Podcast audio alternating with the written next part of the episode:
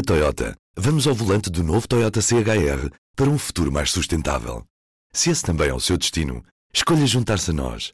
O novo Toyota CHR, para além de híbrido ou híbrido plug-in, incorpora materiais feitos de redes retiradas do mar. Assim, foi pensado para quem escolhe ter um estilo de vida mais ecológico e consciente.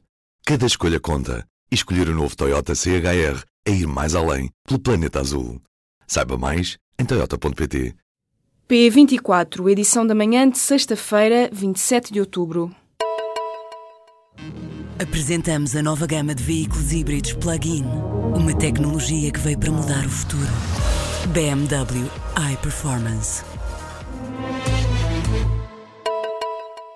A greve da função pública já começou a ter impacto esta manhã. A coordenadora da Frente Comum de Sindicatos revela que há adesão à greve de 100% em vários hospitais. Para Ana Avoila, o primeiro balanço da manhã indica que a participação na greve geral será elevada. A paralisação convocada pela Frente Comum deverá perturbar ao longo de todo o dia hospitais, centros de saúde, escolas, prisões, serviços de finanças e da segurança social e a administração local. Em causa na greve de 24 horas está a falta de respostas às reivindicações da Frente Comum, como o aumento dos salários na função pública, o descongelamento imediato das progressões na carreira e as 35 horas semanais para todos os trabalhadores. Esta é a primeira vez, desde que o governo de António Costa tomou posse, que a estrutura da CGTP convoca uma greve abrangendo todos os setores da administração pública. O dia de hoje é um dia de decisões em Madrid e em Barcelona. O Senado espanhol vota a aplicação do artigo 155 da Constituição, que suspende a autonomia da região catalã. Já no Parlamento da Catalunha, debate-se a declaração unilateral de independência. O líder catalão fala no Parlamento ao meio-dia, segundo anunciou o governo autonómico no Twitter. Já no Senado, o presidente do governo espanhol interveio em defesa da aplicação do artigo 155, afirmando que cumprir a lei é recorrer à lei. Mariano Rajoy entende que a violação das leis e da democracia tem consequências e que a decisão de recorrer pela primeira vez na história ao artigo 155 resulta de uma situação excepcional na Catalunha.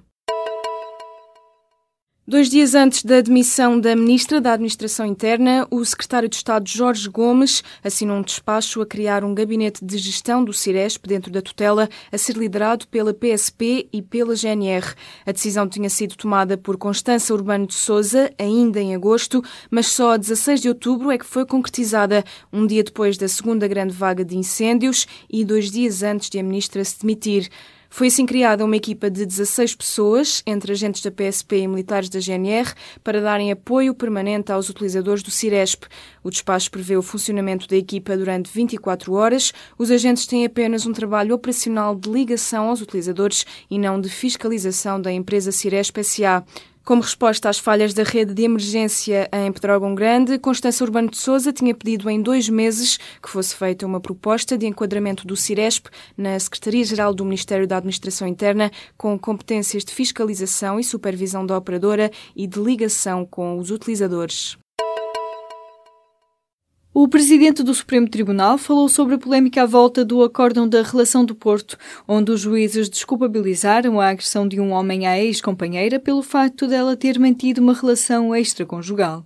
Nesta quinta-feira, depois de dar posse ao novo responsável da relação do Porto, Henriques Gaspar ressalvou que não comentaria o processo concreto após três dias de violência contra a decisão judicial, mas afirmou que é a manifestação de crenças pessoais e de estados de alma e ainda formulações de subjetividade excessiva não servem como argumentação e não contribuem para a qualidade da jurisprudência.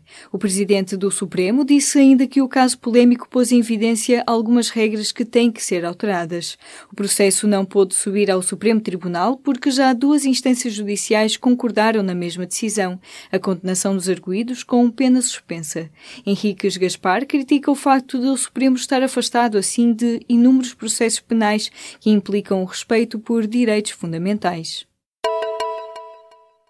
As organizações de armadores da pesca do cerco recusam a criação de áreas interditas à pesca da sardinha, medida que o governo diz estar em cima da mesa para proteger o estoque da espécie. Os armadores vão reunir hoje com a ministra do Mar e com o secretário de Estado das Pescas. Os governantes vão revelar as conclusões das negociações com os espanhóis sobre as cotas de pesca de sardinha no próximo ano. Os pescadores garantem que a abundância de sardinha que se verificou este ano na costa portuguesa é muito superior à dos dois anos anteriores, recusando assim a proposta de criação de zonas de interdição para a pesca da espécie. Por isso, os pescadores vão propor que, em vez de áreas delimitadas, se avance para a criação de restrições temporárias nas zonas onde venha a ser detectada a presença de cardumes de juvenis. 54 anos depois, o mundo vai finalmente ficar a conhecer documentos secretos sobre o assassinato do ex-presidente americano John F. Kennedy. Os historiadores vão poder mergulhar em cerca de 100 mil páginas que estavam guardadas nos arquivos nacionais dos Estados Unidos depois de uma autorização de Donald Trump. Os quase 3 mil documentos foram divulgados porque nesta quinta-feira completaram-se 25 anos desde que o Congresso norte-americano deu uma importante tarefa aos arquivos nacionais: reunir todos os documentos relacionados relacionados com a investigação sobre o assassinato de JFK e divulgá-los ao público ao longo dos 25 anos seguintes. No momento da divulgação dos documentos, soube-se que Donald Trump iria afinal manter alguns dos ficheiros em segredo. As agências governamentais têm 180 dias para rever e justificar se e por que é que devem continuar classificados, em particular devido a preocupações com a segurança nacional. As Nações Unidas acusam o regime sírio do presidente Bashar al-Assad de ser o responsável pelo ataque químico na região de Idlib no mês de abril. O ataque aéreo com gás sarin fez mais de 80 vítimas mortais, incluindo 31 crianças.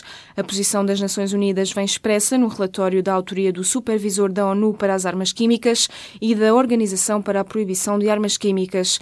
Os autores do documento dizem estar confiantes de que o regime sírio é o responsável pelo ataque em Idlib, uma cidade síria dominada pela oposição rebelde ao governo de Damasco. A embaixadora dos Estados Unidos na ONU entende que o recurso a armas químicas tem de acabar e que não vai ser tolerado. Mais quatro instituições do ensino superior devem passar a fundação. O número de instituições com o estatuto de fundação pública de direito privado pode quase duplicar ao longo do próximo ano. Os politécnicos de Leiria e do Cava do IAV e as universidades de Coimbra e de Trás-os-Montes estão a debater a adesão ao modelo inaugurado em 2009. As quatro instituições podem juntar-se às cinco universidades que já aderiram ao modelo. A figura das instituições de ensino superior com o estatuto de fundação foi criada há 10 anos para para conferir maior autonomia às universidades. Inauguraram o modelo as universidades do Porto e de Aveiro e o ISCTE, Instituto Universitário de Lisboa. Em 2011, a mudança de governo paralisou os novos processos. O ministério, então liderado por Nuno Crato, era contra o estatuto, mas o regime acabou por ser recuperado pelo novo executivo, que já aprovou a atribuição do estatuto de fundação à Universidade do Minho e à Nova de Lisboa. As mulheres queixam-se da desumanização dos cuidados durante o parto. É a conclusão de um inquérito a mais de 1.600 mulheres portuguesas que já passaram pela experiência. A maior parte das inquiridas revela uma experiência do parto positiva, mas há muitas experiências negativas de mulheres que, por exemplo, não puderam ter o parceiro ao lado ou que se sentiram limitadas no seu poder de decisão. O inquérito conclui que uma das partes mais valorizadas pela mulher durante o parto é a relação com os médicos e enfermeiros e que é exatamente nesse fator que as mulheres mulheres sentiram que a relação não foi respeitadora da sua individualidade. O questionário surgiu de uma iniciativa internacional destinada a conhecer a opinião das mulheres sobre a assistência recebida durante o parto. Desde que foi lançado em 2012, chegou a 40 países e recolheu mais de 40 mil respostas de mulheres que tinham sido mães há menos de 5 anos. O tempo quente e seco vai manter-se pelo menos até este domingo. O Instituto Português do Mar e da Atmosfera vai assim manter o risco de incêndio para alguns distritos de Portugal continental.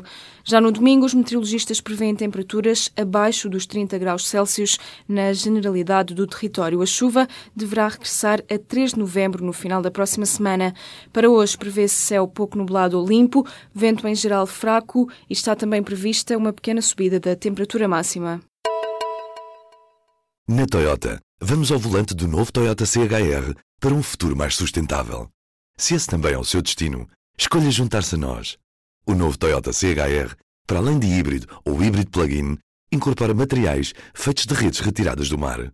Assim, foi pensado para quem escolhe ter um estilo de vida mais ecológico e consciente. Cada escolha conta e escolher o novo Toyota CHR é ir mais além pelo planeta azul. Saiba mais em toyota.pt